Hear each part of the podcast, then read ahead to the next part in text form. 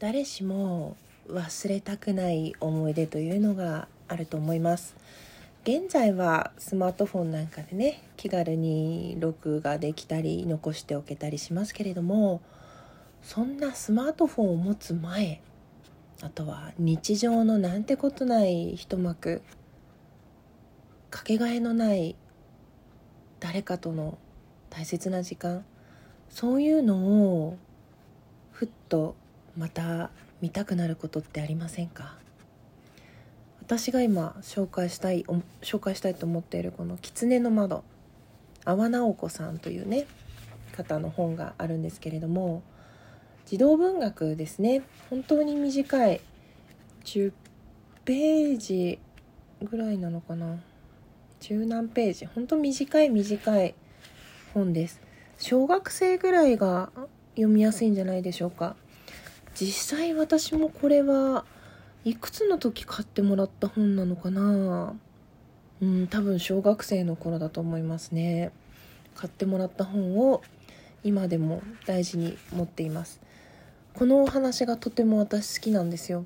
の漁師の男がねあの白い狐を追いかけて山の中に入っていったらその狐が化けて出てきてお花で指を染めてあげるって言うんですよ。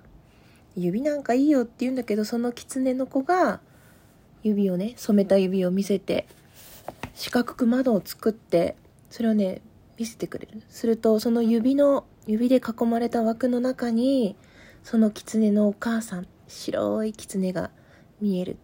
だから僕は寂しくないんですよっていうそんなお話を聞いてね漁師の男は自分もすごく羨ましくなって染めてくれって言って染めるんですけどさて漁師の男が見た景色はどんな景色だったのか狐とはどんなやり取りをしたのか本当に短いねお話なんですがなんだかそのね自分だったらその四角い指で作った窓の中にどんな景色を見るだろうってちっちゃい頃からずっと思ってたんですよね。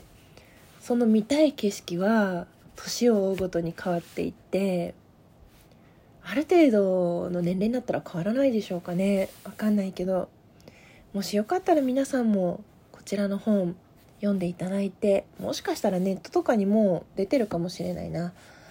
こんな景色が見れたらいいなっていうのを教えてくれると嬉しいですね。うん。すごく切ないような心が温かくなるような読み方を変えようと思えば何て言うのかな。こう仕返しをしたというか復習したというかそういう風にも取れる。教科書とかに載ってるんでしょうか。わかんないですね。この阿波直子さんという方の本。私が持ってるこの文庫はですねいろんな短い話が入ってるんですよね。他の本もとってもねなんか不思議でいい話なんですよ。あの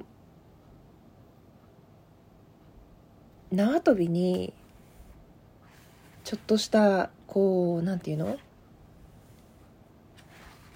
薬を紐に塗ってすごいなんか飛んでいくといっぱいいっぱい回るごとに別の景色が見えていくみたいなそういうお話もあってこれもすごい好きなんですよね。なんか本当日常からふっと異世界にスライドさせるのがとっても上手なんですよ。うんこの短編ポプラ社文庫っていうところから出てるんですけど今もあるかな今ねご紹介した2つは「狐の窓」っていうのとその「夕日の国」っていうやつなんですけどそれが入ってる本があったら是非読んでいただきたいなって思います。もうなんか 読んでほしい本がいっぱいありすぎてまとまりきらない。うん。これは子供向けのご紹介でした。狐の窓、阿波直子です。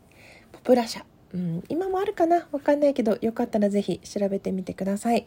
えー、ビブリオトーク、皆さんのおすすめ本もぜひ聞かせていただきたいです。よろしくお願いいたします。それでは、最後まで聞いてくださって、どうもありがとうございました。きがこでした。